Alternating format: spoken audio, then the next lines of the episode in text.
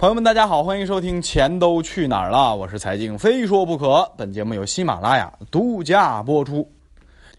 大概在一百多年前啊，有一美国人，哎，玩了个套路，坑了一波美国人。然后呢，这个当时大家都没觉得怎样，但是后来大家才发现，就这套路啊，不仅啊，就从当时啊，不仅是坑了这一波人这一年，而是延宕一百多年，一直到现在，坑着全世界。各国的老百姓，哎，这人是谁呢？这人就是庞兹。这个套路是什么套路呢？那就是用他名命名的庞氏骗局。嘿，这哥们儿啊，说起来就是是一百多年前的事儿了，人和事儿了啊，直到现在咱们还深受其害。咱们在说故事之前，先说一说生活里边哪些东西，呃，是庞氏骗局。哎，传销就不说了啊，传销就不说了啊，就是赚后边人的钱，对吧？只要后边没人来，谁都赚不到钱，一波一波，一级一级，这个就不用说了。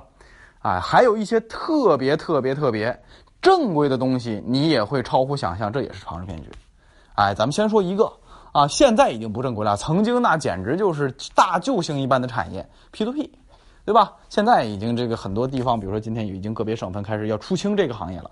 啊，这个就不多说啊，反正这个是的，啊，那么高的利息，你说怎么维持啊？百分之二十有的给，你说怎么维持？就靠什么？借新还旧啊，就靠后边来的人堵上前边的窟窿啊，对吧？哎，这也是庞氏骗局，对吧？哎，还有什么呢？哎，这里说一个严肃的话题，涉嫌啊，当然我不能说他是啊，涉嫌啊，涉嫌，但凡搞资金池的，搞一个池子。啊，这个池子呢，不管什么东西都往里丢，然后呢，不管什么东西需要了都从都从这儿取，都涉嫌有庞氏骗局的现象啊。在这里我转述一下业内人士啊，转述一下啊，不是我说的啊，这个这个我对此呢保持这个呃中立的态度啊，不发表这个意见啊。有一个业内人说，咱们国内啊高达百万亿啊两百万亿的这个理财啊，这个也有点意思。啊，有点那意思啊，但是呢，这个我自己是对此不不做评论啊，这是业内人士跟我分享，我就说说这个。所以庞氏骗局是特别的多的充斥在咱们生活当中的，有太多套路依靠这么玩的。当然，咱们这个咱们江浙沪这边啊比较富裕一些，有很多民间搞接待的，有很多这个小老板们啊，包括一些大老板们，反正就是老板们啊，在做资产的时候。在做规模的时候，往往就是在冲规模的时候，往往会涉及到这个项目，这是涉及到这种手段，啊，这个说白了就是什么，债多了不愁，就是这个道理，哎，它靠的就是不断滚动加杠杆，做大资产，再反复抵押，继续做大，只要有一天断了，它就什么都没了。其实这是什么？这也是庞氏骗局，啊，另一种意义上的庞氏骗局。包括之前两档节目我讲了玩玩玩杠杆那些高招，对吧？哎，我说我唐山一老乡一千多万呐，就是自有资金一千七八百万呐，拿出其中一千万反复加杠杆，然后干嘛？然后去炒这个黄金，实物黄金，啊，他这个虽然说是反复加杠杆，但是你仔细研究一下，是不是由流动性提供的一个庞氏骗局呢？也是的。对吧？哎，大家会觉得，你说你要这样说的话，那很多东西都是庞氏骗局啊！你是正经做生意的、加盟的，不也是吗？不是，啊，这个根本性的区别来自于什么？真真正正的你花钱买到了什么东西？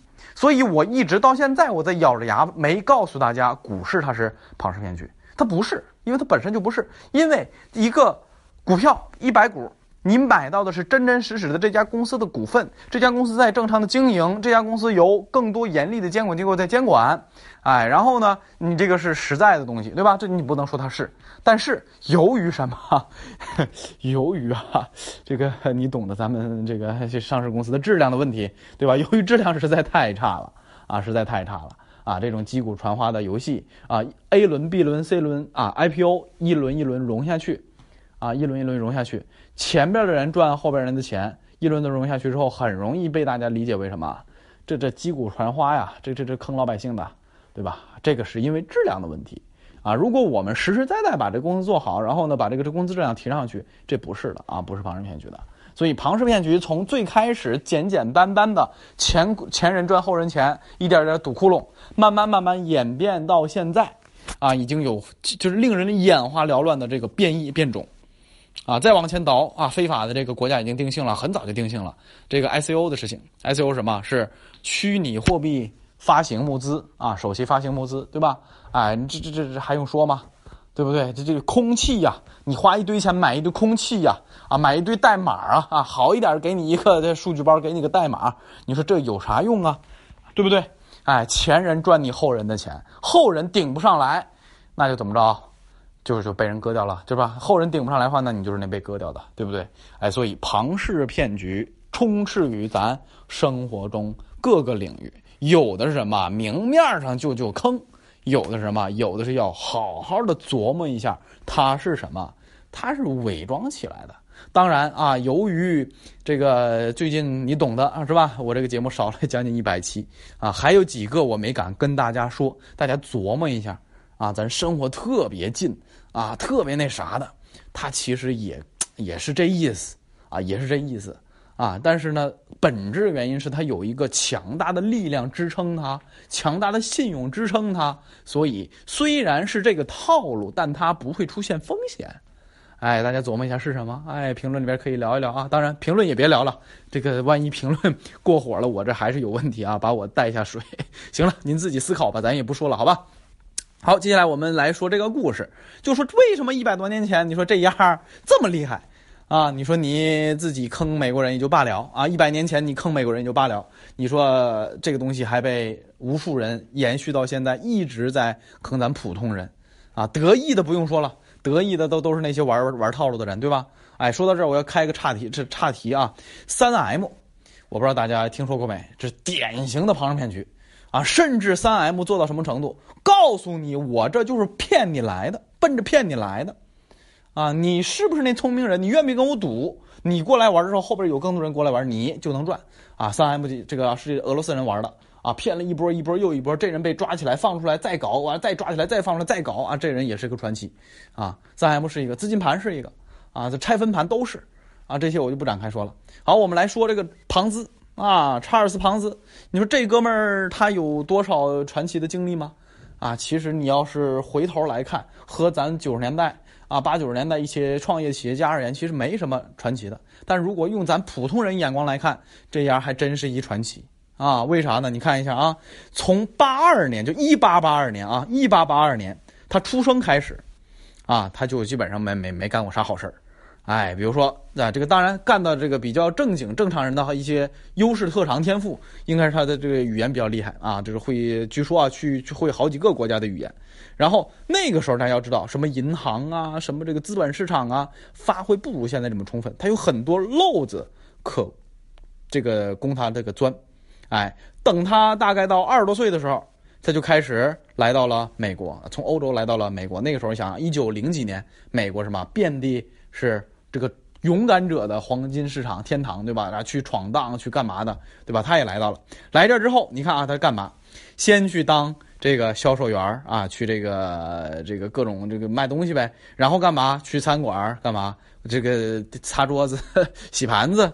哎，然后呢，这人我说为什么说他从生出来就不干好事就这么小，他都去偷东西啊？因为偷东西呢，只是被炒鱿鱼，没有怎样。后来他又干嘛？去盗窃。啊，真正去盗窃了啊，也被处理过，啊，所以呢，这人你看小时候他就没想过正经事儿去干嘛去赚钱，所以再往后，然后呢，再过了好多年，终于不再干嘛了，不再端盘子偷东西了，他开始进军高大上的金融行业了，啊，大概是在一九一零年前后啊，这个一战前夕吧，哎，这个他开始给自己瞎编乱造，啊，就给。就那个时候嘛，不像现在信息社会，谁什么情况一搜能搜出来。那个时候你就给自己搞一个漂亮的行头啊，人模人样的是吧？人模狗样的是吧？然后这个简历上写的高大上一点哎，由于他天生的啊这个多国语言的这样的一个优势，反而还真的会带给他很多的便利啊，就是靠着造假，哎，登进了一家银行从事工作，哎，当然就算是进了银行，其实他干的活也是比较简单的。啊，放贷款、收贷款就是最基础的工作。但不管怎么样吧，至少跻身了一个相对来说高大上的行业。进来之后，为他后来骗美国人、创造这个牛逼的这个这个庞氏骗局啊，打下了坚实的基础。哎，到了银行，他开始从事银行业务啊，开始了解这块业务怎么回事啊。他看到了资本的，就是资本市场运作的本质。这个本质是什么？拿别人的钱干自己的事儿啊。这个我在节目当中没好意思说啊。实际上，今天借着这个节目跟您说一下，资本市场眼花缭乱的各种运作。啊，你你听起来那那那个又是英文又是中文缩写啥的，你你你自己根本搞不懂啥意思，你百度都搜不出来，啊！但是我们把它扒干了，就说它的核心本质是什么？哎，拿别人的钱干自己的事儿啊！这句话你记着啊，永远记清楚，这就是资本市场的本质。哎，这哥们儿也是啊，市场的利率只有百分之三，但是他干活的这个银行竟然给百分之六，你就就好比前一段时间 P to P，你说。咱买个理财百分之四、百分之五撑死，他人家咔一下给你百分之十，咔一下给你百分之二十，你说你激动不激动？啊，那那老百姓疯了一般，甚至还借钱去啊把这钱给人家。哎，这个呢，当时这庞子啊就就看到这个不错，这是一个很很有趣的这个这个玩法。后来这哥们儿在这干着干着之后，他就想到一个非常好的玩法。这个玩法是什么？这个就是让自己发行一个东西，这个东西什么都行，无所谓。然后干嘛？然后啊，他把这个回报，回报就利息呗，尽可能的提高。哎，刚才我们说了，当时啊，一般银行给百分之三啊，他干活家银行给百分之六。然后他琢磨着，你说这个存款给个高利息，大家信。那如果我编一个更完美、更令人信服的这个商业模型也罢，什么什么什么的东西也罢，那我给更高的。利息和回报，那信的人更多呀。哎，他这个念想在脑下啊，在脑海里扎下根之后，就开始慢慢去琢磨，要把这个局做真了。